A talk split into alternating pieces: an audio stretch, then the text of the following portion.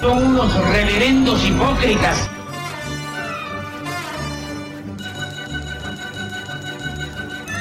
¿Por qué no suben a la tribuna a responderme si son tan hombrecitos? Tú te puedes reír, tú puedes decir lo que tú quieras, pero tú mientes.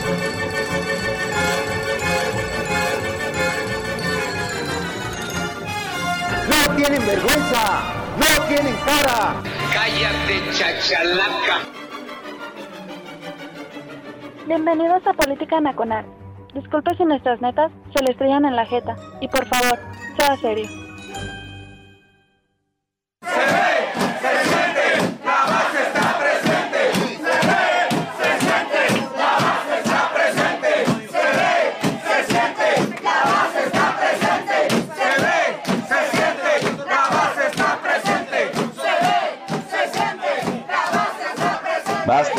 Basta.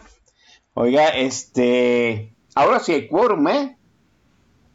Nada más conforme se va acercando el momento en que este Recursos Humanos de Política Nacional este, va a pagar los aguinaldos y ahora sí todo el mundo ya aquí este, haciendo acto de presencia. Vamos a pasar lista de todos modos. Mire, ya llegó hasta Javier Santoyo que tenía varios programas sin llegar temprano. Va, ok, va.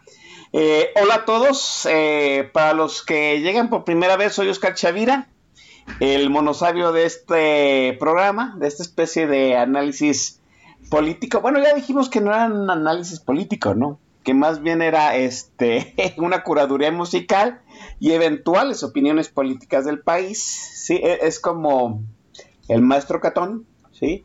Que su columna es de chistes y de vez en cuando este, mete algunas cosas de política, ¿no? Eh, Armando Fuentes Aguirre es el maestrazo Catón. Así es, política nacional, ¿no? Oiga, ya les voy advirtiendo, yo creo que ya desde la semana pasada ya tomaron nota, perdón, algunos, este es el penúltimo programa del año, el de la semana que entra será el final de la eh, corrida normal, ya, esa, hablo- digo, perdonen la, expresión de Chavida, pero pues al fin y al cabo uno es ingeniero y pues habla de corridas normales, ¿no? Eh, bueno, la semana la que será el último programa regular de Política Nacional. Y luego viene este el sindicato del TAC hacer uso del espacio para la posada de este la gente que, que cobra vales y está presurosa porque le pagan ya el aguinaldo, ¿verdad? Perdón. Ahora sí está Corazcón, ¿no? La semana pa- pasada faltó, ya, ya ya le hicimos el memo correspondiente, pues, que son esas de ser presidente del TAG y andar faltando, ¿no? Eh, gracias a toda la gente que amablemente nos descarga el podcast de Política Nacional. Oiga, ya nos pasaron los números de Spotify. Yo sé que hay gente que nos escucha este en otros en otras páginas web de de podcast, ¿no? Hay gente que nos escucha en iTunes, en iVoox. El otro día pasaron por ahí, hay gente que nos escucha en un, en un portal que no conocía. ¿no? Qué bueno. Bueno, pero nos pasaron los datos de Spotify. ¿No?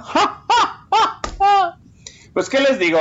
Andamos en el, en el mes de mayo, anduvimos como en el top 10 a nivel nacional, ¿sí? Este, y nos estamos manteniendo ahí en medio de pues los peces pesados, me dijeron, ¿no? Así me dijeron. Es que tu podcast está en medio de los peces pesados de México. Co- Pues gracias amablemente a la gente que nos descarga, ¿no? Este programa se hace con cinco pesos y eso sí, con un staff de lujo, por supuesto. Al fin y al cabo, los que hacen el podcast y a quien se debe eh, la fama del podcast es la gente que amablemente viene aquí a echar chingados y a poner música, por supuesto, ¿no? Eh, dice Dritten que los números están maiciados. Es cierto, ¿no? Sí están maiciados. Yo puedo decir amablemente que este vamos a pedir un recuento este escucha por escucha para ver si de verdad nos hacen válidos este los números que traemos ahí en Spotify. No, lo que sí les, les, les estoy advirtiendo de antemano que ya hemos recibido varias quejas de los portales web debido a que pues, ponemos canciones y ya sé usted cómo está ahorita el, el uso de derechos de las canciones que ponemos. Bueno, mientras no nos prohíba nada, todo va a seguir conforme a lo establecido y ya veremos qué sucede después, ¿no? Bien, eh, hablando de voces consagradas, voces doctas en temas del acontecer nacional, en, gran, eh, en grandes consagrados de este programa, gente de bien, como dice el maestro Don pues hoy, hoy me, eh, tuve la oportunidad de que me apartara en su eh, abundante agenda a, un, querido de esta estación, un consentido, podría decir yo, ya de esta estación, mi estimadísima Pablo Macluf. Pablo, buenas noches, ¿cómo estás? Mi querido Oscar Chavira, muy bien, es un placer estar aquí en mi segunda casa, siempre que vengo lo digo, es mi segunda casa política nacional, eh, con un anfitrión eh, tan, tan, consolidado como tú, con una conducción eh, ya con su propio estilo, también consagrado. Y aprovecho también para saludar a toda la carabina, a los tótems y dioses de, de este podcast, a, pues bueno, desde luego al maese Don Vix, a nuestro querido Macario Esquetino, al licenciado Arroyo, a Leo García, a Fernando de Borac y a todos los demás que han pasado por aquí. Eh, un enorme saludo y sobre todo pues a tus escuchas, ¿no? Que son finalmente los que hacen posible esta, esta charla. Es, es un placer estar aquí de veras. Sí, ella mencionó una de las, eh, algún recuento de las voces que han estado aquí. Este año también estuvo Gonzalo Suárez, eh, obviamente año electoral, estuvo también Javier Santoyo, entre los que ah, ahorita faltaron por mencionar. Y pues gracias a la gente que ha estado aquí en los micrófonos a lo largo de, de este de ya casi 12 años. En agosto del año que entra vamos a cumplir 12 años haciendo política nacional y vamos a, entrar en, el año treceavo a ver cómo nos va, ¿no? Mientras, déjenme iniciar la charla sobre el tema que traemos en manos porque lo comentamos la semana pasada que estuvo aquí Fernando Borak, este, entre todo el guion que se había planteado que iba a suceder en este sexenio, en el sexenio de López, en el se dijo, se advirtió que varios, varios seguimos espetando ahí en Twitter tres años después de que haya iniciado el sexenio y que todavía son válidos, por supuesto. Hay, un, ah, hay una carta, y una variable hay un grupo, un sector que de verdad no teníamos en el se dijo y se advirtió, los militares. ¿sí? Eh, la militarización que ha emprendido el gobierno de Andrés Manuel López Obrador, pues es algo que, que yo, vuelvo a decir, yo en lo que leí del 2018-2019, no lo habíamos anticipado. Nadie habló acerca de que en lugar de, de regresar a los este, militares a los cuarteles, como había prometido López, y lo había prometido porque hay videos donde, donde tácitamente lo dice. Si vamos en seis meses vamos a regresar a los eh, militares a los cuarteles. Pues resulta que no.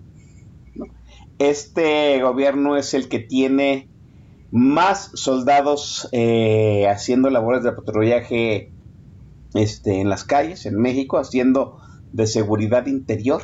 Este, este gobierno es el que les ha entregado eh, las grandes obras, las obras faraónicas emblemáticas de este sexenio las va a administrar el gobierno, el aeropuerto Felipe Ángeles, eh, el tren Maya, y se va a encargar de la, obviamente se va a encargar de la seguridad aunque no de la operación de la refinería de Dos Bocas, le ha entregado la, la Dirección General de Aduanas, el gobierno es el que administra ahora, digo, los militares son los que ahora administran las aduanas, ahora ya les entregó, ¿no? La Birmex, que no es otra cosa más que la encargada de distribuir, de distribuir las medicinas del gobierno ah, para el sector salud, ya también va a pasar a manos de los militares. Y, nada más estamos hablando de, de este, las zonas de injerencia que, que López ha admitido les ha entregado al, a los militares. Hace poco, ya, el general secretario del general secretario de la Sedena, de la Secretaría de la Defensa Nacional, rompió, violó los artículos que regulan la vida castrense y se refirió acerca de asuntos políticos, en pocas palabras, pues que todos deberíamos apoyar la cuarta transformación que está emprendiendo el presidente. En pocas palabras, este el secretario de la Defensa Nacional se, se volvió, ¿cómo decirlo? no? Como decía en algún momento el Tigre Escarga, pues un soldado del presidente cosa que está prohibida en la ley. Y, vamos, aunque no estuviera prohibida en la ley, pues en ese manual no escrito de la política mexicana, el manual no escrito dice que los militares no deben de inmiscuirse en cosas de la política. ¿Qué, qué cosas estamos viendo en estos momentos, Pablo? Algo que de verdad nadie previó, e, ese espíritu militarista de López, Pablo. Bueno, mi querido Oscar, eh, desde luego concedo absolutamente que eh, no podía saberse, eh, aprovechando el mote que hemos popularizado en, en redes sociales, no podía saberse en toda su magnitud. Y no podía saberse entonces, porque en efecto, gran parte del discurso del Obrador en esta ocasión eh, consistía en regresar a los militares a sus cuarteles, ¿no? Sin embargo, a toro pasado, querido Chavira, lo cual desde luego que es más cómodo, pero a toro pasado sí puede uno identificar ciertas pistas, eh, no suficientes para haber predicho el desenlace que estamos viendo, pero ahora, eh, ya, ya después de tiempo recurrido, si uno regresa, y por eso es importante echarse clavados a las hemerotecas y al ciberespacio, eh, uno puede recuperar ciertas pistas de que algo del estilo podía suceder. Y te voy a poner un ejemplo, querido Chavira. López Obrador siempre, siempre prometió destruir a la Policía Federal. ¿Sí? Eh, y si uno se pone a pensar, eso en parte debe ser tarea de los analistas, ¿no? De los analistas serios. Si uno se pone a pensar cómo le va a ser sin Policía Federal en un país con inercia ya militarista eh, o con una inercia de militarización, pues puede deducir de manera más o menos obvia que no va a haber otra más que los militares, ¿sí? Eh, esa es, es una primera señal. La segunda es que en previas campañas, sobre todo en la del 2012, sí había dicho que mantendría a los militares en las calles. Ahí sí yo personalmente recuperé parte de las promesas del 2012 y no era regresar a los militares a los cuarteles, era eh, mantenerlos en las calles hasta que fuera, digamos, suficiente eh, eh, una probable retirada, ¿no? Entonces, esas son más o menos las, las pistas que puede uno recuperar, pero lo importante a mí me parece, Chavira, es que eh, uno se tiene que poner a pensar casi como de manera muy esquemática, a veces de incluso llegando a la caricatura, eh, porque siento que es a veces más fácil para entender la política en estos grandes esquemas que un populista latinoamericano que llega al poder en un país con inercia militarista, pues, ¿qué se imaginan que va a ser? O sea, ¿qué creen que va a hacer el señor con su nuevo juguete? De hecho, en un foro previo a las elecciones de, de julio del 2018, le preguntaron algo parecido a Vargas Llosa en CNN, ¿no? Y él decía, miren, formalmente no importa cómo se termine manifestando eh, eh, el poder de López Obrador o no, si es que llega a ganar. Eh, los regímenes con pulsiones autoritarias tienen distintas expresiones y sus devenires son desconocidos incluso para ellos mismos, para los propios regímenes y sus cabecillas. Nunca sabes bien qué va a pasar. Lo importante es saber precisamente identificar esas pulsiones autoritarias. Em, y cuando uno junta los puntos, cuando uno dice, bueno, va a llegar un populista latinoamericano, así en el esquema caricaturesco, porque eso es lo que es. De hecho, entre paréntesis, es pues mi, gran crítica a, los académicos, ¿no? Que siempre se fijan demasiado en la precisión del libro. Eh, que si nos referimos a populismo ruso del siglo XIX o a populismo eh, latinoamericano de, de los 70, no. Populismo latinoamericano es muy claro todo lo que se predijo está ocurriendo. Bueno, una vez que unes los puntos de un populista latinoamericano con eh, los militares ya en las calles, porque no se habían dejado replegar tampoco. Em, eh, eh, eso lo podemos abordar un poquito más adelante. Pero bueno, una vez que unes los puntos, sí te puedes dar cuenta, repito, a toro pasado, que algo similar podía ocurrir. Es decir, no era buena idea mezclar esa ecuación, esos dos ingredientes en esa pócima. Ahora, permíteme nada más decir, en parte, por qué también hubo cierto, cierta ilusión de, de la retirada de los militares. Desde luego que hubo en parte un engaño de López Obrador. ¿eh? ¿eh? esto sí, bien lo dijiste tú, y sí es cierto. Dijo, mintió, dijo que iba a regresarlos a los cuarteles. López Obrador ha sido para mí un político muy transparente. Es muy mentiroso, pero es muy transparente. Para quienes los hemos sabido leer, pues repito, le hemos atinado prácticamente a todo, ¿no? Pero en esto, en esto sí, en efecto, hubo una mentira. Eh, pero creo que en parte hubo una textura de ilusión alrededor de él, servida por muchos de los, de los facilitadores precisamente académicos que irónicamente son los que se dedican a estudiar la militarización, académicos y activistas. De hecho, que son los hoy más decepcionados.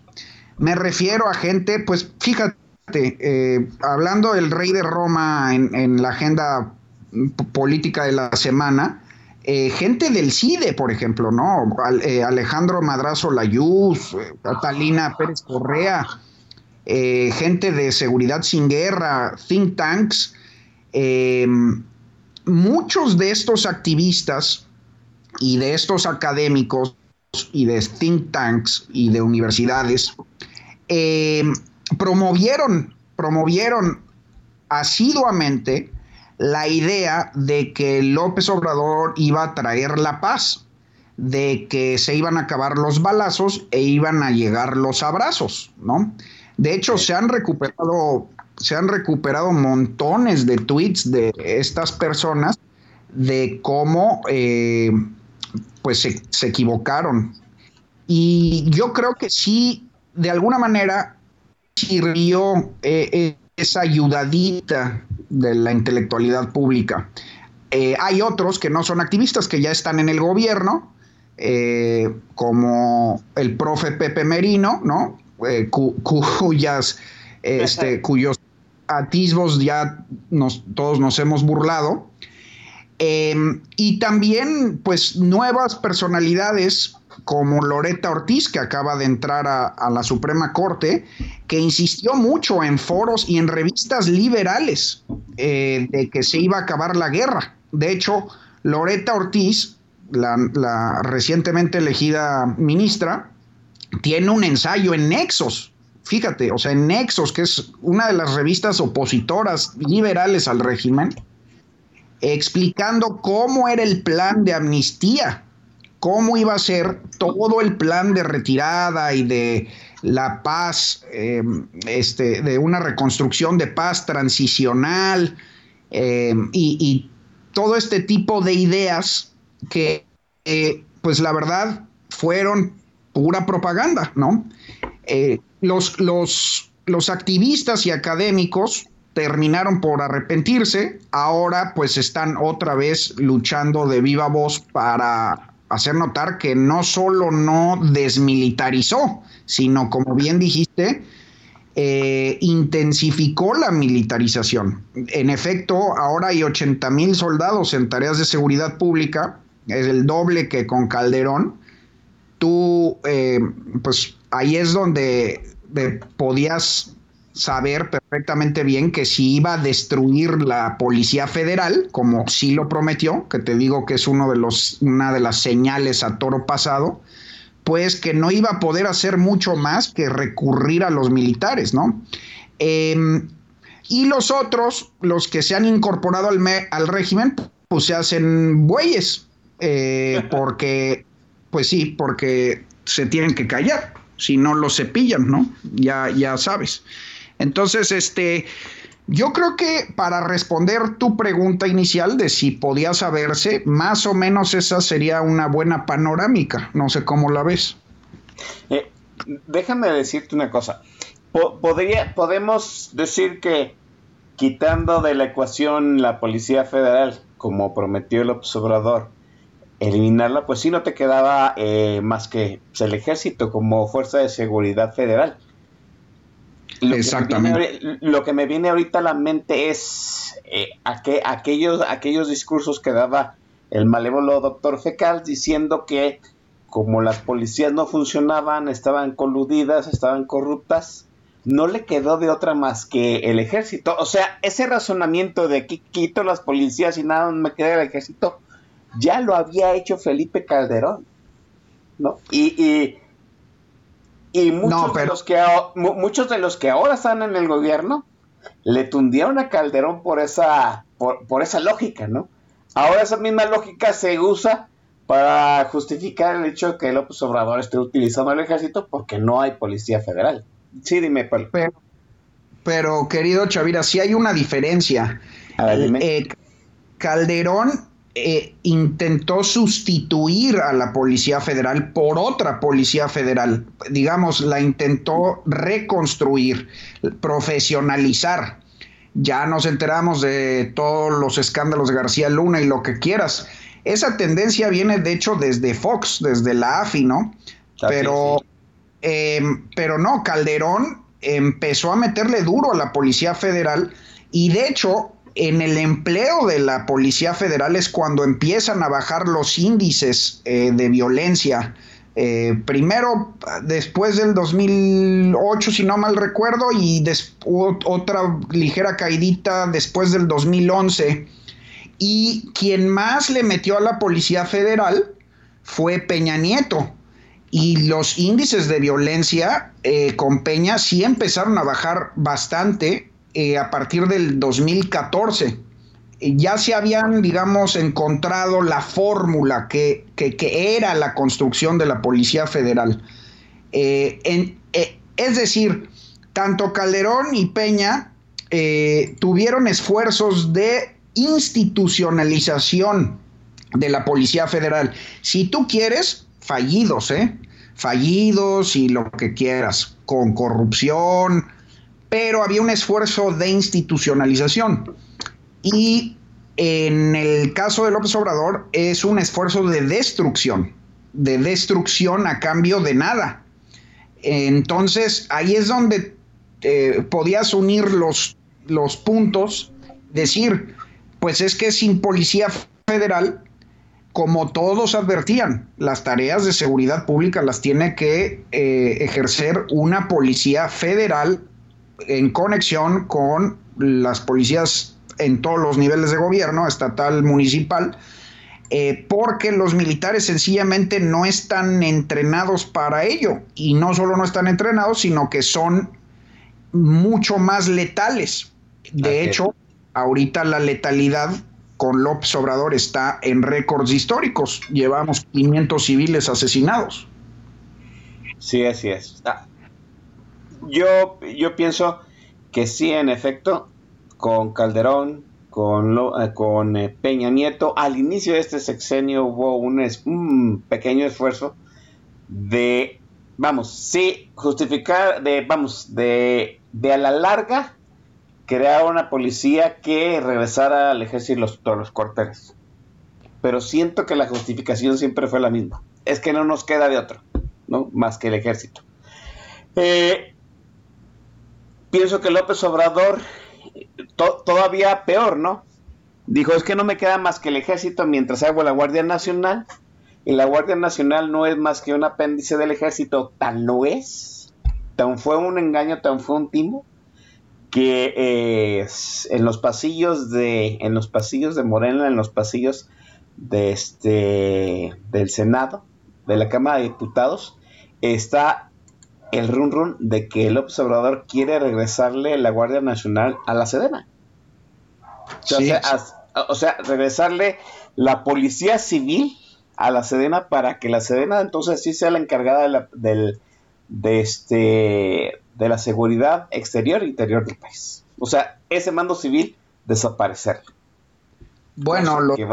a ver, dime, Pablo las cabecillas son militares. La gran, una muy buena parte, no, me, no tengo aquí el porcentaje, pero una muy buena parte de, lo, de los miembros de la Guardia Civil son militares. Sí. Eh, entonces, ya de, facto, no de jure, pero de facto, ya es una policía militarizada. O más bien, eh, es el ejército disfrazado de policía. Pero el argumento era que como dependían de en un principio de la Secretaría de, este de la Secretaría de Seguridad Pública y ahora de los EGO, pues había un mando civil, pero ahora pues es simple y llanamente este quitar esa farsa como tú lo dices, ¿no? Es sí, un esto lo, lo vamos a... Exacto. Ah, Ahora, nada más se me olvidó decirte algo, ¿eh? Como parte de las, de, digamos que de la indumentaria de la caricatura del populista latinoamericano, también tenías que saber que López Obrador es un nacionalista, es, es un profundo nacionalista, y que había el riesgo, precisamente sí había el riesgo, de que en en su, digamos, en su ascenso al poder, a su consolidación del poder, echando de la mano del nacionalismo populista, que hemos convenido en llamar nacional populismo, eh, se, iba, se iba a recargar en los militares. De hecho, nos, nos da justamente una, una muy buena idea del personaje y de lo que puede venir el discurso en este, en este, en el AMLOFest en los tres años, diciendo que el ejército es pueblo, es el, y el pueblo es, es, el ejército es pueblo vestido de, militares, pero que es pueblo, ¿no? Exactamente. Y si tú sigues más o menos las eh, tiradas de los homólogos de López Obrador en el resto del mundo, eh, sobre todo Erdogan en Turquía, eh, te vas a dar cuenta de un juego más o menos similar, donde sí recae mucho de la demagogia del ejercicio autoritario del poder populista en la idea de que pues el, pueblo, el ejército es parte de ese pueblo imaginario. Em, entonces, para resumir, ¿podías, ¿podías saber que López Obrador era un populista? Sí. ¿Sabías que era un nacionalista? Sí. Sí.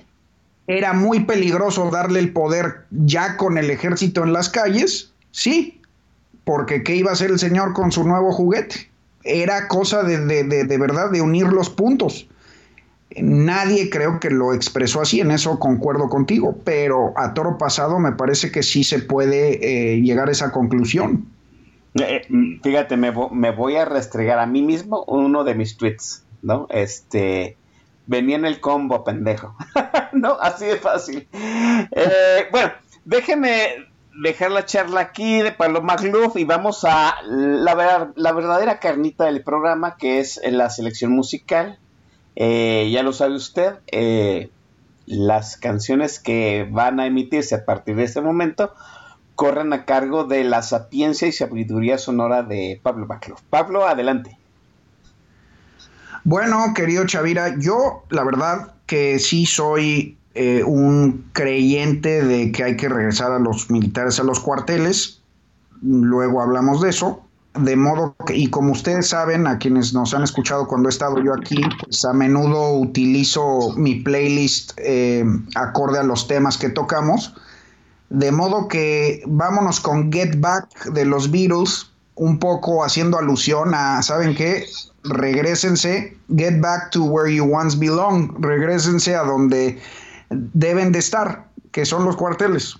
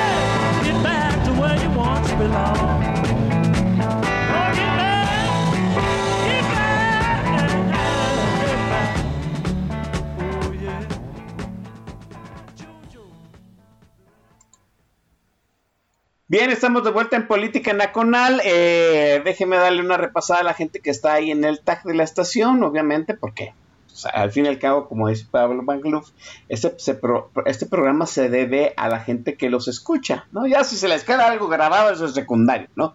Al menos que disfruten el playlist, que por cierto, déjame decirte que The Beatles, este, pues sí, aprobación eh, mayoritaria, Get Back.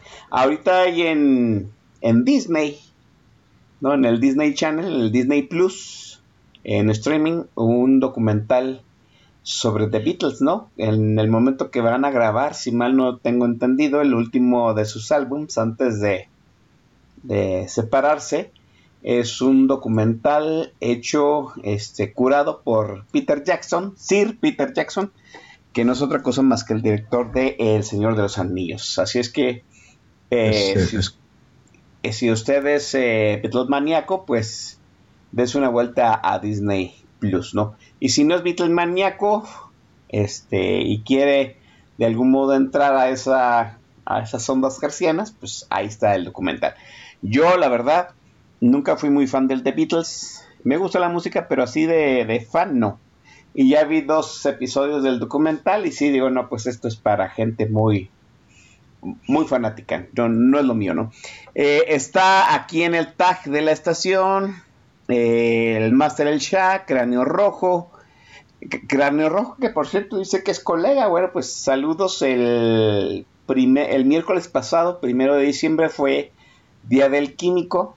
Entonces estuvimos ahí saludando a, a todos los colegas, incluido por supuesto el, el jefazo Macario Esquetino. Ah, estoy en condiciones ya de eh, mencionar que la semana que entra va a estar este, el maestro Macario Esquetino, va a estar el, maestro, el maestro Don Vix también, y ya me aceptó la invitación para Pablo Macluf para que, al igual que el año pasado, pues cierren este 2021 con los comentarios finales de este año que ha sido, ha, pasado rápido, hay que decirlo, pero han sucedido muchísimas más cosas que el anterior, ¿no? El anterior fue mucho el asunto de la pandemia, pero ahora sí este año nos ha dado en situaciones políticas como para, repartirles a, todos, ¿no? Este está también el, el, el Master Ergon, Jaroche 76. Ya dijimos que hizo acto de presencia Javier Santoyo y Corazcón. Mónica Raskolnikov también está con nosotros. Eh, Anonymous, un anónimo. Israel.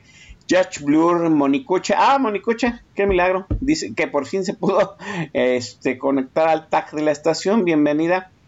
Tony Vicodín y alguien que está haciendo una botarga de Viri Ríos. ¿Por qué hacen eso, muchachos? Y acá en Twitter se están manifestando eh, Eduardo Villasana, que ha de estar haciendo algún press mientras nos está escuchando. Un abrazote a Eduardo Villasana está el alcalde de la Friendzone, ya él, siempre este, manifestándose con su Jack Daniels en la mano, por supuesto. Y está eh, Dan, que dice que la elección de The Beatles fue correcta. Espero que después de The Beatles y esta aprobación, aprobación unánime, pues también le vayan a aprobar el, la, la siguiente selección musical a, Pablo Magluf, que lo ahí sí vamos, ahí sí vamos a ver de qué, de, qué tamaño es su criterio musical. Miren, este, bueno, ya yo le compro todo el argumento a Pablo Magluf de que sí podía saberse. Y ya, ya no, ya no voy a decir eso. ¿sí? Y, y es verdad, ¿no? O sea, si uno los puntitos Sí, pues sí, eh, en el manual del perfecto populista letinoamericano está, pues, de favor, es cierto, ¿no? Estaba, ven, iba en el combo, debimos de haberlo eh, sabido. Y máxime porque este gobierno sacó, vamos, perdón, este país, esta sociedad, y fuimos todos, o sea, que, que la, que la orden ejecutiva haya sido del presidente, es una cosa, pero todos en su momento hemos avalado eh, de alguna forma, explícita o implícitamente, que el ejército nos patrulle las calles. Mire, yo ando en, las calles de Guadalajara y aquí, desde que agarraron a la esposa del Mencho, hay convoys militares por toda la ciudad a todas horas. Nadie ha levantado una voz de, protesta en Guadalajara de que regresen al, a este, al ejército de la quinta zona militar, ¿no? Que es de donde salen los convoys. Pues no. El, e, es, em, vuelvo al argumento de, este, de Felipe Calderón, ¿no? Del malévolo doctor Fecals. Pues si no sirven las policías, lo único que te queda es el ejército. Va. Eh, Peña Nieto que dijo que iba a regresar el ejército de los cuarteles. Él nunca, él nunca, ah, él nunca, este, vamos, no, no, es, no ahondó mucho en ese tema, pero yo creo que hizo la misma deducción no podía hacer uso de las policías, tuvo que dejar el ejército en las calles. A pesar, déjeme decirlo, ¿no? De que había gente dentro del mismo PRI que, que le pedía que ya retornara el ejército a los cuarteles.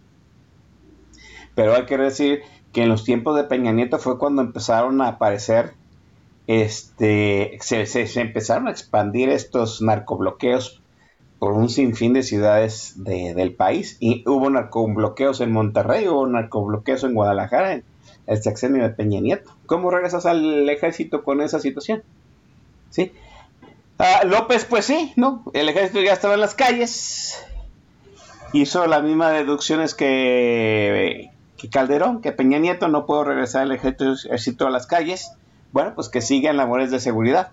Lo que sí no preveíamos, y a mí es lo que me tiene más preocupado, es el hecho de expandir la injerencia del ejército a las aduanas, a esas obras emblemáticas del gobierno, a administrar un aeropuerto civil, a administrar un, un tren, una compañía ferroviaria, el tren Maya, y sobre todo a pues, llevar la administración de las aduanas y la distribución del medicamento del sector salud. ¿Para, qué, ¿Para qué expandir la injerencia del, ejército, Pablo? Sí, eh, de hecho, pues esto que estamos viendo es inédito en la historia de México, ¿no? Mm, aunado a lo que tú enlistas, querido Chavira, hay que mencionar el reciente informe de el, eh, inventario de lo, de lo militarizado que justamente acaba de presentarse, fíjate nomás, otra vez en el CIDE, donde identifican 246 labores tradicionalmente civiles otorgadas a las Fuerzas Armadas bajo este sexenio, encima de eh, los 80 mil efectivos desplegados, que es el doble que Calderón, eh, además del decretazo, ¿no? Eh, que, es una medida, un golpe al orden jurídico para mm, esconder la transparencia en las obras de infraestructura, gran parte de las cuales están mm, asignadas al ejército. Y además, pues la reciente declaración del generalísimo Crescencio Sandoval, mm, llamando a cerrar filas con el proyecto obradorista. Esto sí es una, eh, una ruptura con la Pax postrevolucionaria, ¿no? Con el México postrevolucionario en el cual crecimos todos y nuestros padres, incluso probablemente abuelos. Em, entonces sí, mira, hay nada más que hay que tener algo también antes de contestar tu pregunta sobre cómo regresarlos, lo cual eh, es en sí una cuestión muy complicada, de la cual ahorita hablaremos. Sí te quiero decir que hay una variable que estamos perdiendo de vista, que no se habla mucho. Eh, no solo es que los presidentes, sobre todo López Obrador, se hayan recargado en el ejército. Ahí hay varias teorías de por qué, ahorita las, las tocamos y las discutimos. Pero tampoco se ve el otro lado de la ecuación, que es los propios intereses de los militares, ¿sí? Em, hay muy buenos reportajes periodísticos desde Peña Nieto, sobre todo en proceso, de que ya había una resistencia de parte de los militares a eh, a, replegarse, ¿no? Eh, de dientes para afuera, pues Cienfuegos siempre dijo, es que no tenemos una ley de operación. Si no, si no nos dan una ley de operación, nuestros efectivos no pueden operar porque eh, este, siempre están vulnerables a ser acusados de, de, ¿no? de violación a los derechos humanos pero también hay muy buenos reportajes de cómo pues se la han cantado al poder. Imagínate una situación, por ejemplo, en la que López Obrador haya llegado en el 2018 al poder y, pues le hayan dicho, señor presidente, eh, pues qué padre que haya dicho misa en, en la campaña, pero los rifles los tenemos nosotros. Eh, o sea, no, no crea que va a ser tan sencillo, mejor no nos peleemos. Y ahí López Obrador entró, eh, le entró la epifanía de que pues le servía mucho más mm, el águila bicéfala del poder civil con el poder militar. Mm. Eh, lo que quiero decir, sin entrar en demasiadas conjeturas este, conspiratorias, es de que sí hay evidencia de que ya también hay un interés de, las cúpulas militares en, este tipo de prebendas, ¿sí? Eh, no, no es lo mismo, digamos que la, la tropa, la tropa de base, que también hay mucha evidencia de que no está tan contenta, pero las cúpulas sí, ¿no? Porque los están billeteando. O sea, están felices.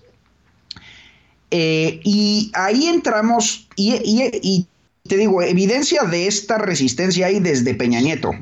Pero ahí entramos en el concepto clave que es la irreversibilidad. O sea, cuando estamos tocando el tema del matrimonio entre el poder civil y el militar, el, el concepto clave que no hay que perder de vista es el de la irreversibilidad. De hecho, hay un discurso muy bueno que quiero invitar a la audiencia a revisar, un discurso del general Eisenhower eh, eh, a finales de los 50, antesito de, pasarle el poder a Kennedy, donde advierte eh, de los peligros del poder mm, militar industrial, de hecho lo llama el complejo militar industrial, este matrimonio entre el ejército y la iniciativa privada. ¿No? Porque puede ser verdaderamente eh, riesgoso para el orden democrático. Eh, no es que en Estados Unidos se haya puesto en riesgo el orden democrático, pero sí la, eh, la injerencia de los militares en la vida de Estados Unidos es absoluta, total, ¿no?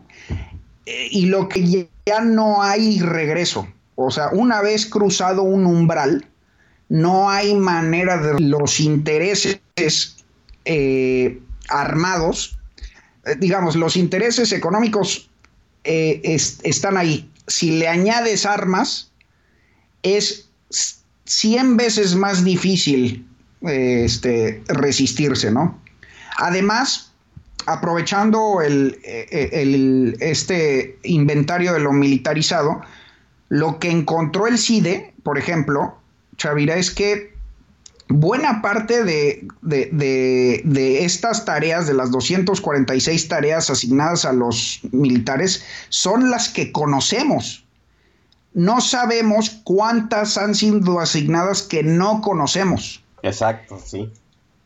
Y, y, la forma en la que dedujeron esto es porque se dan cuenta que solo el 24% de, lo, de esas tareas son eh, son auscultables vía presupuestaria. Es decir, de las 246 tareas conocidas, solo se conoce el dinero de 24%.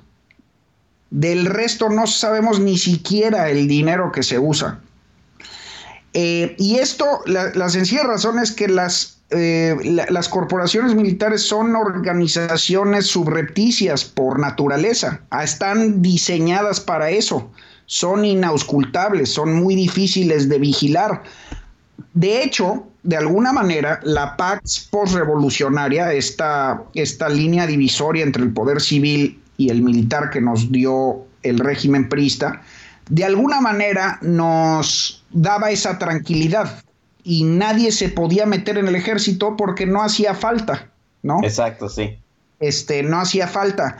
Pero hasta la fecha, muy, no exagero si te digo esto, ¿eh? lo, he, platicado con gente de verdad que, que, que, que, sabe por, por encima, porque no hay otra forma de saber, que me dicen, es que muy poca gente en México, muy poca, sabe qué chingados ocurre en las Fuerzas Armadas. Hacia, sí. hacia adentro no hay manera, o sea, no, no hay fuentes periodísticas, no es información pública eh, no, no, no están adscritos a todas las leyes de transparencia, se rigen bajo cortes marciales. Hay muy, es realmente muy difícil penetrarlos, ¿no? Entonces. Es una administración aparte, ¿no? Exactamente, es, es, eh, es un, exacto, es un orden jurídico, es un orden de, es un orden de poder eh, paralelo. Sí habíamos confiado en, en, ese arreglo como parte de la Pax postrevolucionaria y no había necesidad. Eh, Fíjate, ah. perdón que te interrumpa, comentaba la semana pasada con Fernando Dorak que parte de las cosas que asumíamos implícitamente del régimen es que nosotros, eh, vamos, los civiles no se metían con el ejército y el ejército no se metía con el poder civil. Sí, ni se hablaba, ni se decía, ni se comentaba, ni nada, ¿no? Pero y ahora, ajá. No, dime, dime, ah, dime. Ah, y, él, y él, y Fernando Rodak decía, bueno, pues ya es tiempo de que, ese, de, que esa situación implícita de no hablar, pues se tiene que debatir, porque pues, literalmente, como tú dices, se rompió ese, ese pacto por revolucionario de la paz militar. Sí, ahora que, estuvieran divididos no quiere decir que no hubiera un intercambio eh, de beneficios mutuos eh, y de preventas. De hecho, buena parte de la organización corporativista de Cárdenas, pues es esa, ¿no? O sea, tener a los grandes sectores incorporados a las arcas del Estado y sencillamente pues los militares eran una corporación más, era, eh, eh, eh, este, se mantenían callados y con, con tal de no meterse en sus asuntos, pues ellos estaban al margen, pero con muchísimas prebendas, muchísimo poder, y a ellos también les convenía, de esto ha escrito bastante el ex canciller Jorge Castañeda, a, a los militares también les eh, convenía un poder rotativo, es decir, la, el poder sexenal, el cambio de, de, presidente, era parte del arreglo porque, pues, en la medida en la que tienes nuevos presidentes, ese poder militar eh, este, sí puede seguir en paralelo, no se desgasta, no, no son los mismos mandos, eh, nunca conviene el matrimonio transeccional eh, de un mismo presidente con un mismo ejército, porque ahí sí ya es formalmente una dictadura, ¿no?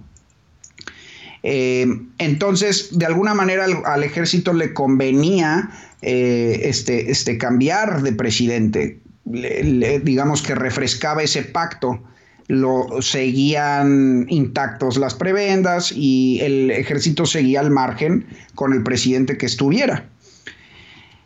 Pero bueno, mira, regresando a la pregunta de este segmento, que es por qué el Obrador no solo no desmilitariza, sino aumenta las prebendas y la militarización y la incursión en todas las áreas de, las tareas civiles, ¿no? Y una, pues bueno, una de cajón es que sencillamente no tiene plan de gobierno. Eh, y, a qué me refiero? Bueno, no solo no tiene plan de gobierno, no tiene ya ninguna capacidad operativa porque desmanteló en buena medida a la defenestró a la burocracia. Es algo que también han hecho otros homólogos eh, neopopulistas como por ejemplo Orbán. ¿no? o, los, eh, o los de Polonia, la justicia y el orden. Defenestraron tanto a la administración pública, la sustituyeron por los leales. Es un régimen de lealtad más que de competencia, más que de, este, de, especialidad, que eh, ya no tiene capacidad de respuesta. Mm, prácticamente cerró eh, todos los fideicomisos, bueno, muy buena parte de los fideicomisos, programas, y destrucción institucional eh, por mayor, y en la medida en que ha ido necesitando, mm, pues, mm, confirmar su liderazgo a través de proyectos, eh, de proyectos muy estridentes y faraónicos, como lo decías tú, eh, pues, ha tenido que recurrir a las Fuerzas Armadas. Un ejemplo muy, muy obvio es las medicinas. Es decir, él le pide a la oficialía mayor Raquel Buenrostro en Secretaría de Hacienda concentrar las compras eh, de, de, medicamentos y destruir a los proveedores, ¿no? Destruyen todo el sistema de distribución bajo advertencia de que eso, de que eso generaría desabasto de medicinas, ¿no? Estaba advertido. Ahí es donde probablemente puede haber un, crimen imputable, ¿no? Em, y ahora no tienen ya capacidad de, distribución. No, no la hay. Y pues ahora sí que quién puede, cabrón. Un poco como con la policía. O sea, es decir, mm. a la Policía Federal, ¿quién va a hacer la de seguridad? Pues los militares. Lo mismito con las medicinas. Em, y en muchas otras áreas, ¿no? Entonces, digamos que una teoría detrás de esta eh, expansión militarista eh, tiene que ver con la capacidad operativa del régimen obradorista, que es exigua, es muy, es muy, es nula él mismo la provocó, pues, ¿no? Eh, entonces, esa, esa, pues ahí te la pongo sobre la mesa. Pues sí, a mí me parece que viéndolo desde esa perspectiva funciona, ¿no? No, no, en algún momento a mí me parece que pienso que Peña Nieto, que Calderón pensaron, tuvieron el mismo razonamiento que López Obrador, pero dijeron, que era demasiado y que, oh ironías, ¿no? Iba a encender los ánimos de la parte que, de la parte que ahora está en el poder. Y no se atrevieron. Por supuesto, exactamente. Esa es la, gran ironía. Eh, quienes antes incendiaban el país, que es pues la izquierda reaccionaria, hoy está en el poder. Esos eran los más antimilitaristas. Así es. No, no es fortuito que los académicos e intelectuales hoy decepcionados eh, sean de izquierda.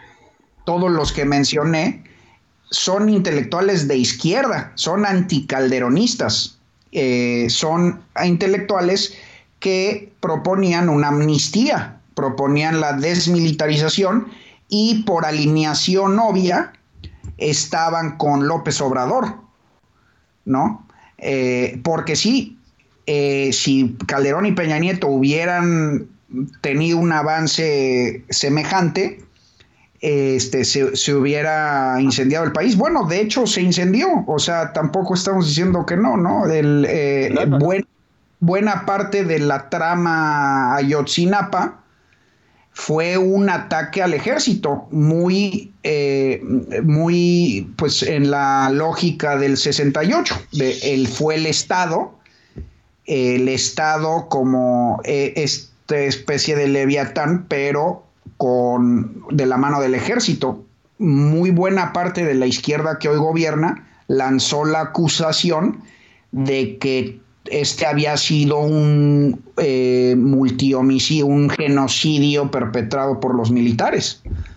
Em, por supuesto que hubo se ha documentado participación militar, ¿eh? no digo que no, pero eh, en, en, esta metanarrativa de que fue el ejército, eh, de, de, la izquierda se, des, este, se, desmoronó el sexenio de Peña Nieto. Sí, así es. Sí.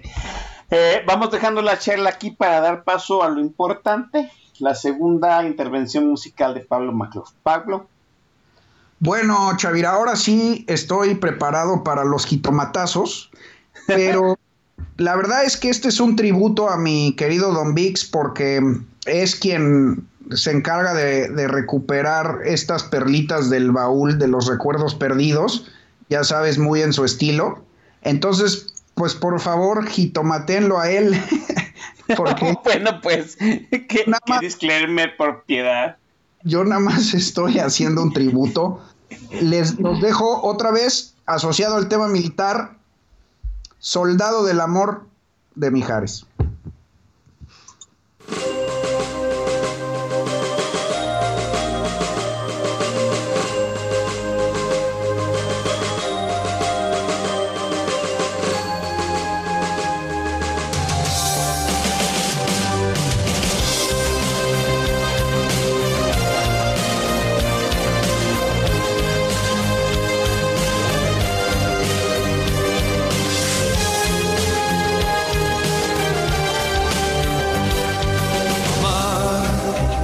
La vida. Ser un blanco perfecto, dejar las defensas rendidas. Amar es romper el espejo, gritar contra el viento y sentir. Cada mirada tuya rara es un puñal que se me clava. Cada vez que me rechazas el impacto de una bala y saber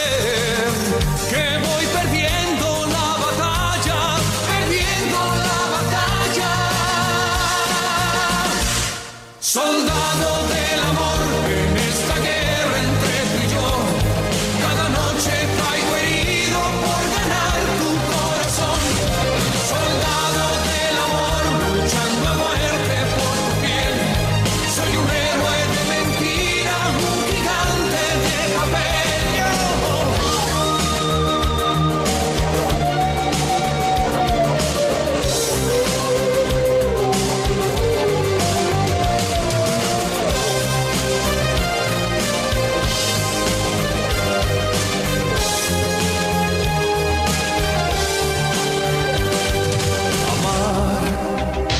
quedarse sin fuerzas, volver a intentarlo otra vez aunque tú no comprendas. Amar es sentir un incendio que avanza por dentro y fingir. Cada mirada tuya rara es un puñal que se me clava. Cada vez que me rechazas el impacto de una bala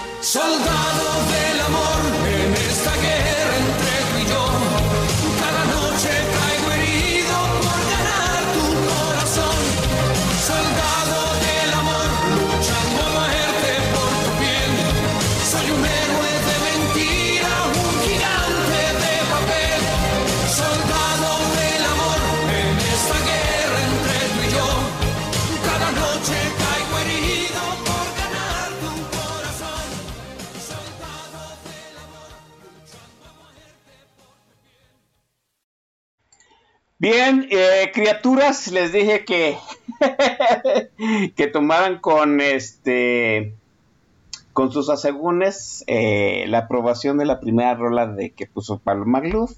Este es el Soldado del Amor con Mijares, una de las clásicas rolas, precisamente del que después fue llamado el Soldado del Amor, ¿no? Manuel, Manuelito Mijares. Yo sé que a sus adentros la están aprobando enormemente. Y yo sé que para sus afueras, pues la hipocresía está todo lo que da ahí en el TAG, ¿no? Por, por haber puesto esta, este rolonón. Dice Raskolnikov que le mandes un beso en compensación por haber puesto Soldado del Amor. Le mando un beso a mi querida Raskolnikov eh, y una disculpa por herir sus gustos musicales. dice, dice Jack Blur que la hegemonía musical de Don Vic se ha inquistado en política nacional. Sí, y se ha replicado, debo decirlo, ¿no? O sea, porque ya no, no, no, nada más eres tú. El otro día vino Santiago y aquí puso, ¿qué, qué puso?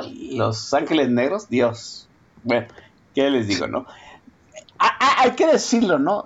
En algún momento, este, Felipe Calderón dijo que todos teníamos un priista dentro bueno, muy probablemente todos tengamos un maestro Don Vix dentro, ¿no? Al menos en el gustos musicales. Todos tenemos ese artista ochentero, baladero, popero, ochenta, noventero, del cual nos, va, nos da vergüenza decir que nos gusta, ¿no? Bueno, eh, mire, déjeme, déjeme empezar este segmento que ya es el del cierre de este fabuloso programa con dos eh, dos anotaciones. ¿Se acuerda usted del, del tweet fabuloso del maestro Merino? De más militares, más asesinatos, más violencia, más desaparecidos o AMLO. ¿Sí? Eh, eh, pues ahora hay más asesinatos, más soldados, más violencia, más desaparecidos y está AMLO. O sea, es cierto lo que dice Pablo Magluf, ni, ni los, vamos, sí se podía unir, pero hubo intelectuales que no lo quisieron ver. Y, ahora todavía peor, ¿no? Porque al maestro Merino lo traemos este eh, a toallazos, ¿no? Como perico a toallazos, con el hecho de que hay más militares y este y le ponemos su tweet y él hace como que no ve. Pero sí, déjeme decirle otra cosa. De lo que ha comentado Pablo McLuck aquí. Sí se podía saber si se unían los puntos, quizá de una forma este, inverosímil, porque vuelvo a decir, Calderón y Peña Nieto yo creo que en su momento también pensaron en expandir este, la influencia de los militares, pero se contuvieron pensando que era demasiado para, para la sociedad civil. Pero sí, los militares ya habían dado una advertencia. El general Cienfuegos, si mal no recuerdo, eh, hizo una declaración que rompía esa paz militar por revolucionaria que comenta este Pablo Magluf. Si mal no recuerdo, fue en el cuarto año de Peña Nieto, diciendo que los militares estaban cansados y que nos estaban observando desde los cuarteles. algo así. O sea, era una advertencia de que la sociedad no estaba funcionando bien y que al final muy probablemente el, este, el único recurso, el único grupo, grupo que iba a tener autoridad moral, autoridad este, moral y militar para controlar el país, pues era el ejército, ¿no? Hay que, hay que tener siempre en cuenta que en esta encuesta que hace gobernación anualmente sobre la sociedad, ¿sí? Eh, la popularidad del presidente no es tanta, ¿sí? Como la popularidad y el respeto que se le tiene al ejército y a la iglesia. Ojo con ese punto, ¿no? O sea, ahorita si se hiciera otra vez la encuesta, la mayor autoridad moral que hay en este país reconocida es la del ejército. Y yo me pregunto, ¿qué, es la pregunta de los 64 mil millones, no?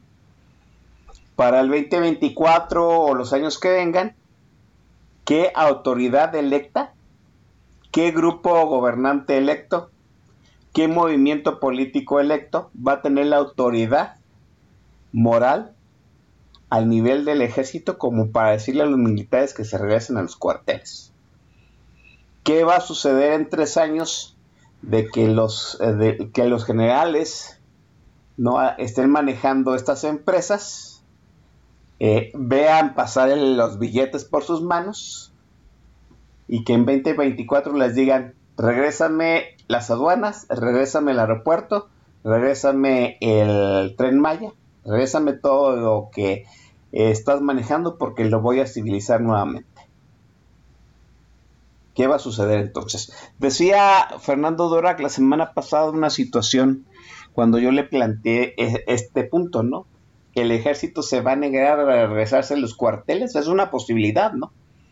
Él decía que a diferencia del resto de los cuerpos armados de Latinoamérica, el ejército me- mexicano era una excepción dentro de la regla.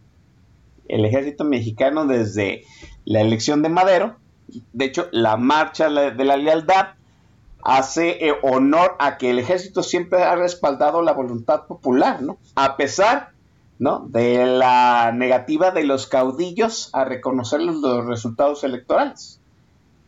El ejército respaldó a Madero en lugar de este, coludirse con Porfirio Díaz.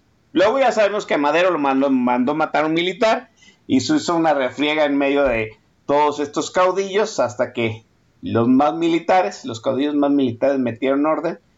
Y ojo, lo que yo dije la semana pasada, los militares, no los militares fueron los que entregaron el poder. Los civiles no les quitaron el poder a los militares. Ávila Camacho fue el que entregó el poder a los civiles a Miguel Alemán, no al revés. Lo- los militares retornan- retornando al, a, este, a, los, a los cuarteles. Sí, no y cómo, Pablo.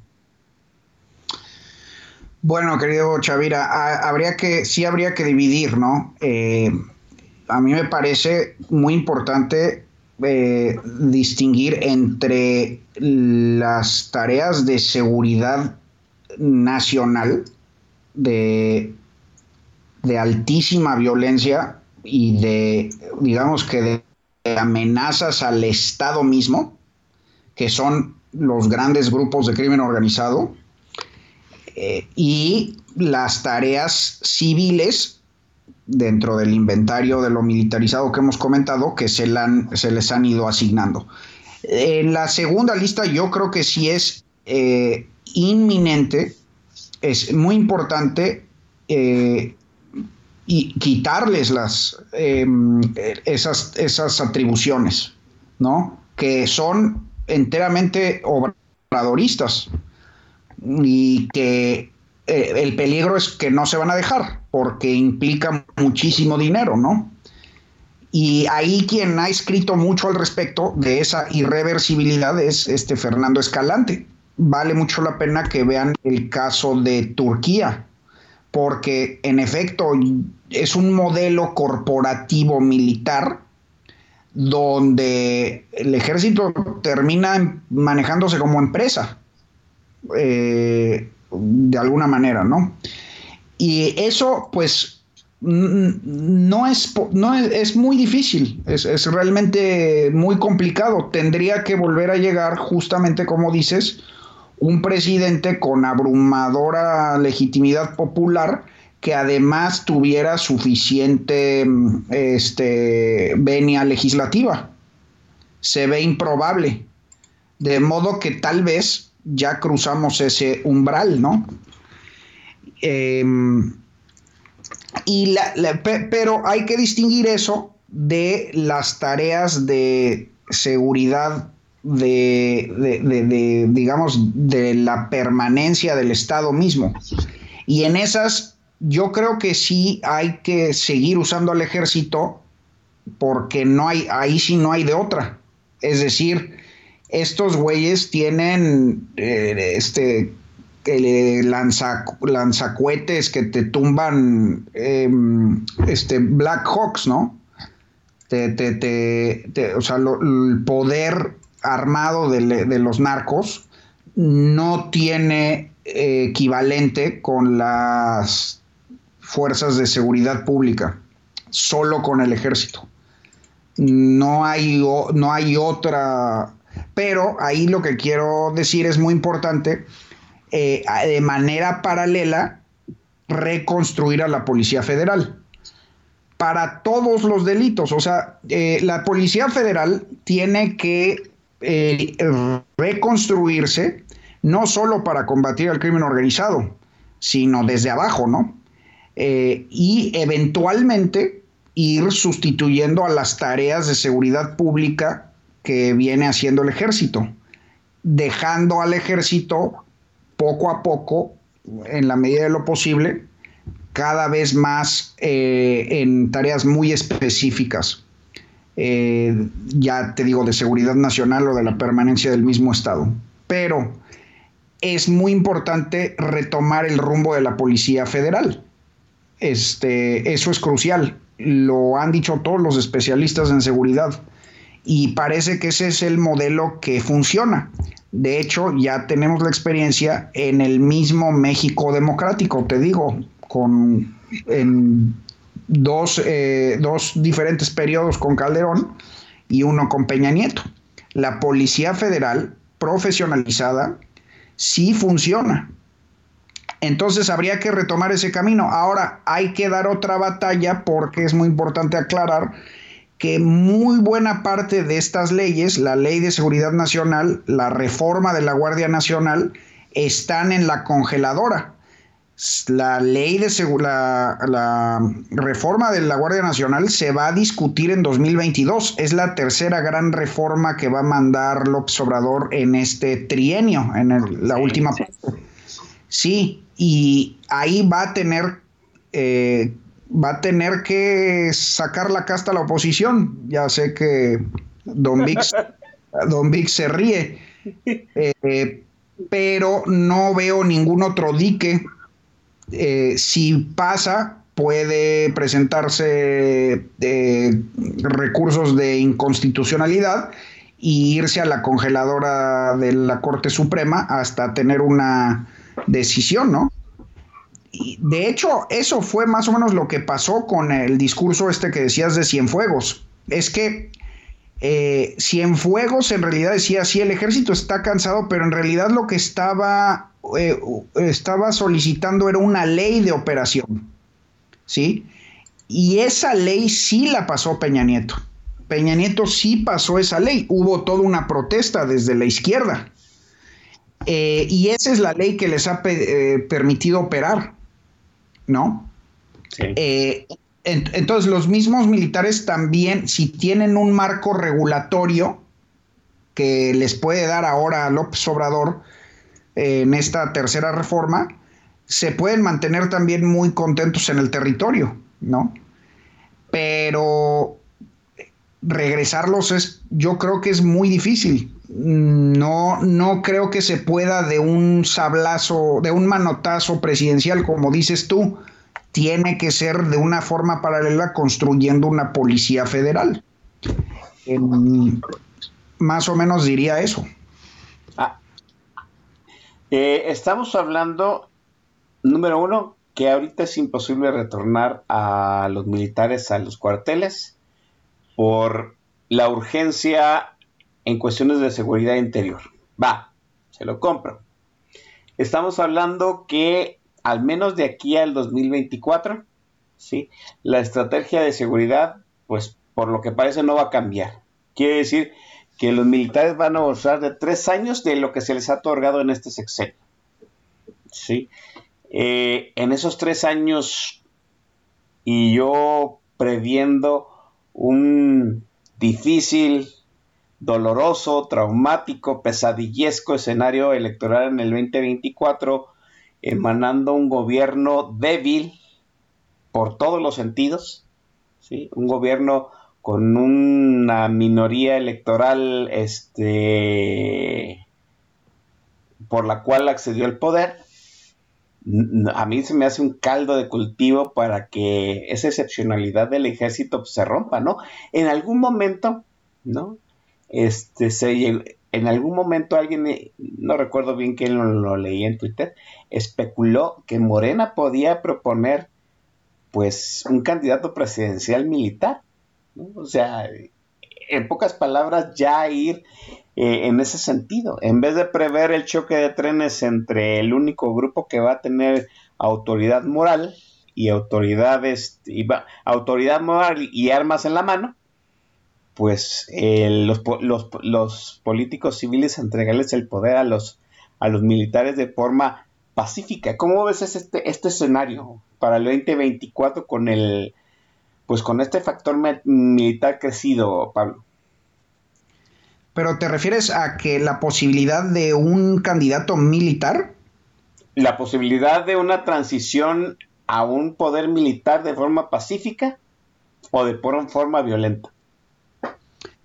No, hombre, yo no lo veo. Yo creo que ni siquiera a los militares les conviene. Es decir, ahí sí creo que eh, a ellos les conviene más bien el poder subrepticio, eh, digamos, paralelo, el, eh, el, matrimonio de prebendas con el poder civil. no, no les conviene saltar a la arena ya política de representación popular el, eh, porque pues justamente ahí sí se volverían auscultables. Es decir, en buena medida, gran parte del halo protector del que veníamos platicando se los da la marginalidad, se los da eh, este, tener como fachada al poder civil, ¿no? Y, y por eso yo también creo que a ellos les, no les convendría una permanencia de López Obrador en el poder. Este, no quiero decir que ellos vayan a decidir este, esto, ¿no? Hay muchos presidentes que se han intentado perpetuar y no han podido. Eh, no digo que en este caso los militares logren evitar que López Obrador lo haga o no, eh, lo que quiero decir es que no veo cómo les convenga. Les conviene más un poder rotativo que les permita seguir sin, eh, este, digamos que fuera de la luz pública, fuera, de la, fuera del reflector que te da naturalmente la, política, ¿no? Em, e, en ese sentido, yo creo que es muy difícil que incursionen ya propiamente en la política directa. Eh, pero sí, sí veo, yo creo que lo, que sí veo es una irreversibilidad en las tareas civiles asignadas a, las Fuerzas Armadas. Em, ahora bien, también es, es probable que vayamos eh, con suficiente oposición, ¿no? Eh, ganando espacios poco a poco. Por ejemplo, eh, una de cajón que se ha mencionado mucho es eh, la, ya, ya muy este, urgente asignación de un secretario de defensa civil, ¿no? Este, pero bueno, ahí, ahí va a haber resistencia. ¿No? Oh, claro. Ahora, por, ejemplo, si hay señales, em, hay señales de que incluso los candidatos oficialistas tienen cierta afinidad por la policía. Por ejemplo, la, destapada, que no, no, sabemos si finalmente termine siendo una finta o qué vaya a suceder con eso. Ya tuvimos un programa sobre el, juego sucesorio, pero Sheinbaum sí este, ha ido construyendo una policía. Eh, yo para nada quiero que se interprete esto como un un aval mío. Sí. para, nada, pero eh, este, sí, sí, la verdad es que sí le ha ido bien en seguridad en la Ciudad de México a través de la policía, del jefe Harfush. Este, o sea, ahí sí están cayendo los índices bastante. Eh, parece que Harfush sí está haciendo un muy buen trabajo, es la verdad. ¿eh? O sea, tú sabes que yo veo los datos y, no me ando con maromas, no tengo razón para hacerlo. Pero los datos en la Ciudad de México, a través de la policía, parece que dan cierta, este, pues al menos cierto augurio de, que incluso bajo alguien como Sheinbaum, que sería para mí el peor de los casos porque sería pues la trascendencia del régimen obradorista pero incluso en, eh, con Sheinbaum habría de alguna manera una posibilidad de volver a construir una policía federal. Eh, lo mismo con Ebrard, ¿no? Incluso. Ebrard eh, recurrió bastante a las policías en su jefatura de gobierno. No sé, la verdad es que ahí sí ya no tenemos datos eh, recientes como para poder hacer una estimación si llegase Ebrard. Este, de los demás no lo sé, ¿no? pero bueno, lo que quiero insistir es la irreversibilidad de la permanencia de los militares es un hecho, es, va a ser muy difícil, eh, eh, de modo que hay que ir avanzando poquito a poco, recuperando las tareas civiles asignadas en el obradorismo poco a poco y eh, en materia de seguridad ir construyendo una policía federal en paralelo, ¿no? Pues sí que era en, en algún momento pues, la estrategia de Calderón O sea, volvemos al, al, punto inicial de todo este, ¿cómo decirlo? De, esta guerra mal encausada. El punto es, no, tenía, no tengo de otra más que el ejército, pero hay que construir una policía nueva. Sí, Pablo, dime. Sí, no, y bueno, y finalmente, pues dejar muy claro que tampoco esto se va a acabar este, mientras no haya un cambio en la naturaleza del Mm, de, la fuente de, lo que genera la violencia, que es el narcotráfico en buena medida el, y sobre todo el crimen organizado, o sea, la falta de ley. Es decir, em, no, todo es, no todo es narcotráfico, es un problema de, crimen organizado, el, em, donde no hay Estado. Es decir, hay que construir Estado y eso pues a las naciones les tomó siglos. Em, sí, o sea, también es un mito, eh, es un poco un mito de que la violencia es nueva, eh, de que esta violencia es nueva. No es cierto. Eh, el Estado mexicano siempre ha sido exiguo, siempre ha sido débil. Los índices de violencia actual están más o menos a niveles de los 60 eh, de, por, ahí de Echeverría. Ahí están los datos de Carlos Vilalta y Pablo Picato. El, índice de violencia homicida en México siempre ha sido altísimo. Bajó después de, los de justo en el neoliberalismo, fíjate, o sea, empieza a bajar con de la Madrid. Em, pero los índices de, homicidios en México siempre han sido altos. De hecho, después de la revolución, si tú ves en los 40, 30, 40, 50, se estaban descabezando el doble que ahora. Este, o sea, a lo mejor no había eh, grandes grupos organizados. Siempre ha habido, siempre ha habido gente armada en México, ¿no? Y siempre ha habido bandoleros, pero a lo mejor no había este, este grupos que tenían tanques, y te podían tirar al helicópteros, pero sí siempre ha habido territorios remotos y perdidos donde no llega el Estado y donde mandan otros señores y siempre ha habido violencia. Eh, y lo que te quiero decir es, no hay soluciones de corto plazo. La solución real es construir Estado, construir un Estado fuerte, em, un Estado que llegue a todo el territorio y que haga eh, este, ejercer la ley, la ley de la nación. ¿no? Ya los arreglos constitucionales son después, digamos, de, puede ser federalismo, centralismo, lo que tú quieras. Eso lo podemos discutir en otro programa. Pero el Estado mexicano es muy débil, siempre lo ha sido. Entonces, la, digamos que la solución real, por más que las ideas de corto plazo de construir una policía federal y ir este, replegando a los militares poco a poco, eh, por más que eso se nos ocurra, no va a desaparecer ni la violencia, ni los señores feudales, ni el crimen organizado, ni el narcotráfico, si no hay un Estado fuerte. Y esa es una tarea histórica de México, o sea, desde nuestro nacimiento, pues.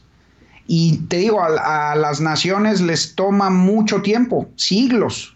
O sea, hay que leer un poco de historia, pero a las naciones europeas les tomó literal siglos formar Estado. Eh, eh, este, y, y, no es fácil. No es fácil porque justamente, pues, porque toma mucho tiempo, valga la redundancia. Muy bien, este, vamos dejando la charla aquí, vamos a la penúltima intervención musical de Pablo Maclo. Adelante, Pablo. Bueno, mi querido Chavira, yo sé que estoy violando las reglas de este. Ah, no, esa es para la cuarta. En esta, pues nos vamos a la magnífica Zombie de The Cranberries sobre la guerra civil irlandesa. Un poco también en, en tema eh, de guerra beligerante para aprovechar la causa.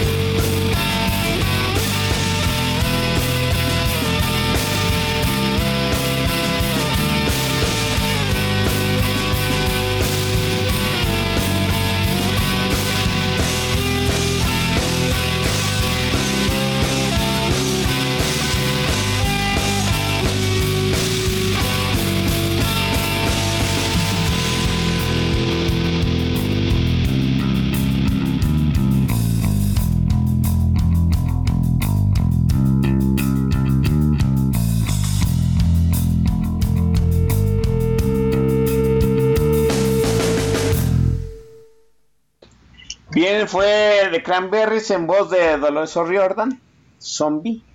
Vamos a un comentario colofón de Pablo McLuff y despedimos este fabuloso programa. Pablo. Bueno, querido Chavira, nada más para rematar en el tema de la irreversibilidad. A mí me parece que el verdadero problema, un poco aprovechando esta metáfora de la apuesta de Blaise Pascal, de ver el peor escenario posible, o sea, en política siempre es mejor ser pesimista.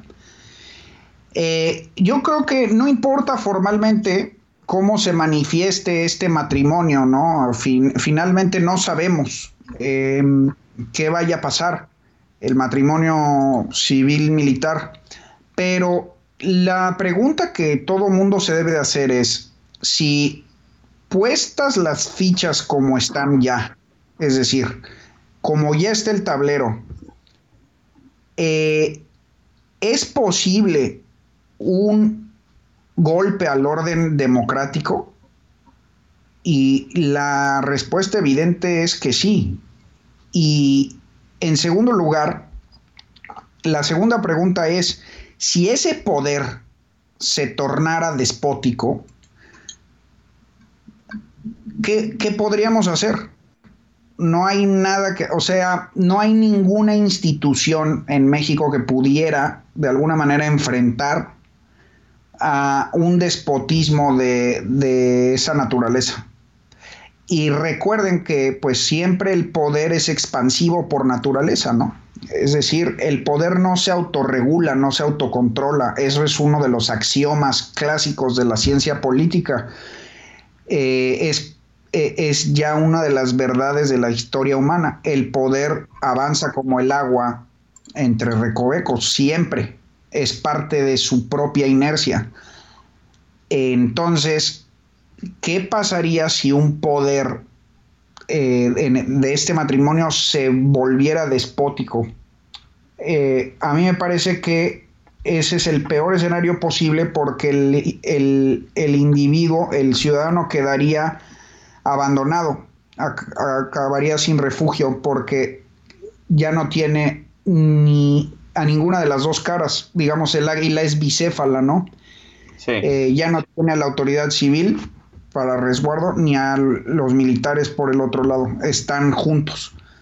Eh, y eso es todo lo que tenemos que saber. Es decir, ahorita ya está ahí sobre la mesa esa amenaza. Es decir, en el tablero ya está puesta la posibilidad de que ese poder se vuelva eh, autoritario. Pues ahí está la advertencia final de Pablo MacLeod. Déjeme agradecer enormemente la visita de Pablo en este programa, sus comentarios, el hecho de hacernos un espacio eh, en su agenda. Pablo, tú sabes que admiro lo que haces, lo que escribes, lo que piensas y te agradezco mucho vertirlo aquí en los micrófonos de Política Nacional. Hombre, querido Chavira, tú sabes también que yo soy un eh, honrado, soy yo, es un placer para mí venir a esta mi segunda casa y que todo eso que dices no sería posible eh, sin tu magnífica conducción, eh, con preguntas tan oportunas y siempre un hilo muy ameno eh, que llevas. Entonces, este, más bien los aplausos de mi parte para ti. Y de nuevo, gracias por la invitación y gracias a todos por escucharnos. Es un placer. Nos vemos la próxima semana, ¿verdad? La próxima semana estaremos aquí nuevamente con Pablo Maluf, el maestro Don Vix y el jefazo esquetino, sí, el, el, colega esquetino, para ver este que hagan la reflexión final de este pues catastrófico 2021 y no estoy hablando de temas pandémicos, ¿no? Eh, que presente la última rola Pablo McLuff y nos vamos, chamacos. Bueno, queridos amigos, ahora sí, eh, desde la intimidad les presento, ahora sí, de mi repertorio muy personal. Generalmente escojo, pues, canciones considerando a todo mundo, em, aunque algunas merezcan jitomatazos, pues ha, habido tributos. Este, pero esta, esta sí es que eh, de, de, mis bandas favoritas, el, el maestro Ozzy Osbourne con Black Sabbath y nos vamos otra vez reiterando, pues a propósito del tema beligerante, eh, un tema de guerra, ¿no? Entonces nos vamos con War Pigs de Black Sabbath. Les mando un saludo a todos y muchas gracias. Cuídense. Yeah.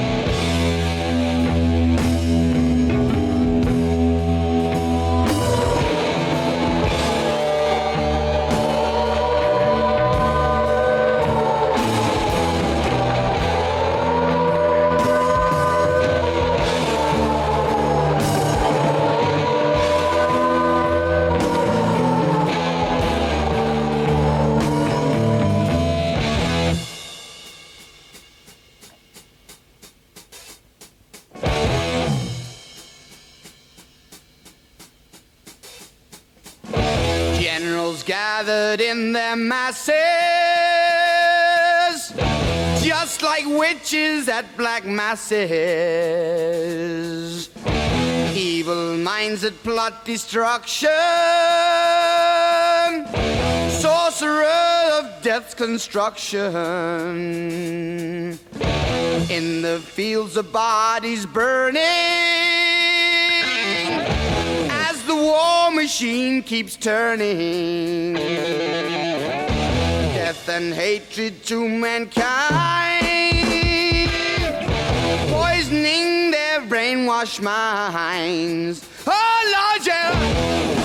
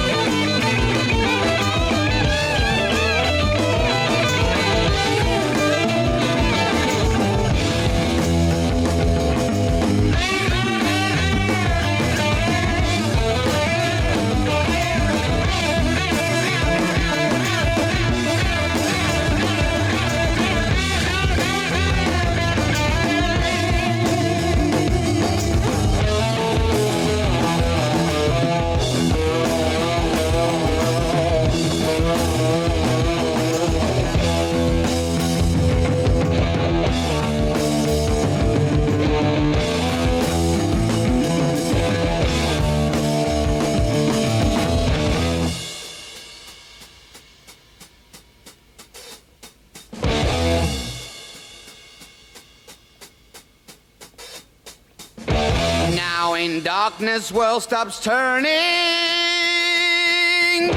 Ashes where the body's burning. No more war pigs have the power. And as God has struck the hour, day of judgment, God is calling. war pigs crawling, begging mercies for the sins. Satan laughing spreads his wings. Oh, Lord, yeah.